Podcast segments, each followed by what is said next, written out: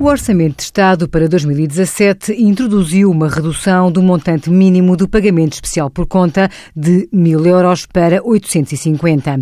Adicionalmente, o Governo aprovou uma outra redução temporária do PEC que será destinada às PME que tenham tido pelo menos um trabalhador assalariado a tempo inteiro ao longo do ano de 2016.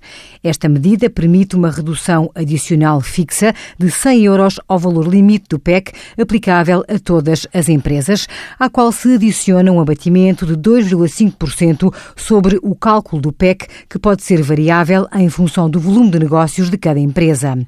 Esta diminuição temporária do PEC estará em vigor até que seja efetuada uma revisão do regime simplificado do IRC para que abranja mais empresas. Envie as suas dúvidas para conselhofiscal.tsf.occ.pt.